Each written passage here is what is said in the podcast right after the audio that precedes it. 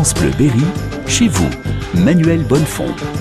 France Bleu Berry chez vous, direction René ce matin pour euh, découvrir euh, la crapaudine précisément. Bonjour Manuel. Bonjour à tous et bonjour à, à Max Allard. Oui, bonjour. Bonjour Max, merci de, de, nous recevoir ici, chez vous, à la Crapaudine, dans le bourg de René. On va faire un peu mieux connaissance avec euh, ce domaine, ce lieu que vous avez euh, transformé, coup de cœur. Euh, il faut nous raconter l'histoire. Vous êtes arrivé à René en quelle année? En 2001. On a acheté cette maison qui était en, en train de tomber en ruine et il était temps que quelqu'un s'en occupe. Pourquoi la Brenne Pourquoi la Brenne Pour son environnement, euh, sa qualité de vie, euh, son accueil. Et la Brenne, c'est vrai qu'il y avait ce parc régional qui permettait par rapport à notre projet touristique de faire des chambres d'hôtes, de construire quelque chose avec ce parc il y a 18 ans et de le faire euh, progressivement et ça a été vraiment extrêmement riche. Avec cette ambition, proposer des chambres d'hôtes.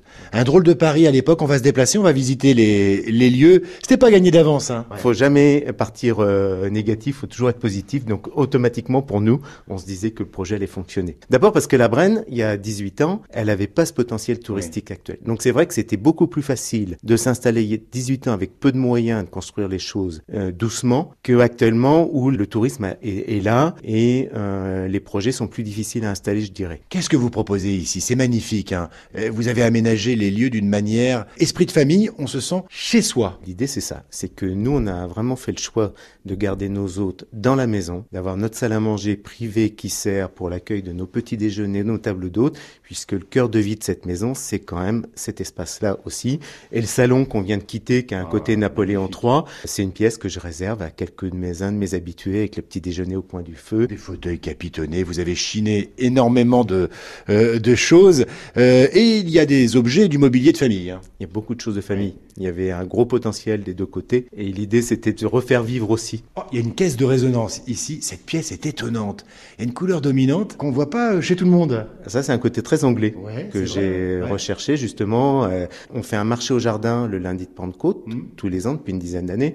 Et dans notre maison, euh, tous les derniers week-ends de novembre, on vide la maison et on fait un marché de Noël dans cette maison. Ah, chouette. Donc là, les tableaux qui sont au mur, c'est un garçon qui s'appelle John Byron qui avait fait une expo qu'on a lancée au mois de septembre, euh, qui s'appelle Les animaux de la Brenne. Donc il reste quelques tableaux. Et c'est vrai que j'ai fait le choix de repeindre cette pièce au mois d'avril en fonction des expositions qu'on allait mettre pour faire ressortir le travail des artistes. Et dernière étape, on, quitte ces, ces, deux pièces. Alors cette maison s'appelait la Grand Cour. Donc c'est pour ça qu'il y a cette mmh. immense cour qui fait plus de 1500 mètres carrés. Mais on l'a on a changé de nom parce qu'on trouvait que la Crapaudine nous correspondait plus. Voilà, ouais. il y avait d'abord c'était correspondait à un jardin de famille et on a la chance d'avoir derrière un parc d'un hectare qui fait qu'il y a un lieu de vie ici et après tout le monde a son autonomie dans le jardin avec différents espaces. Et l'avantage de cette maison, c'est que tout le monde est autonome, a sa pièce à lui, comme s'il avait sa petite maison dans la maison, et après, il y a notre cœur de vie dans la pièce qu'on vient de quitter. On se sent bien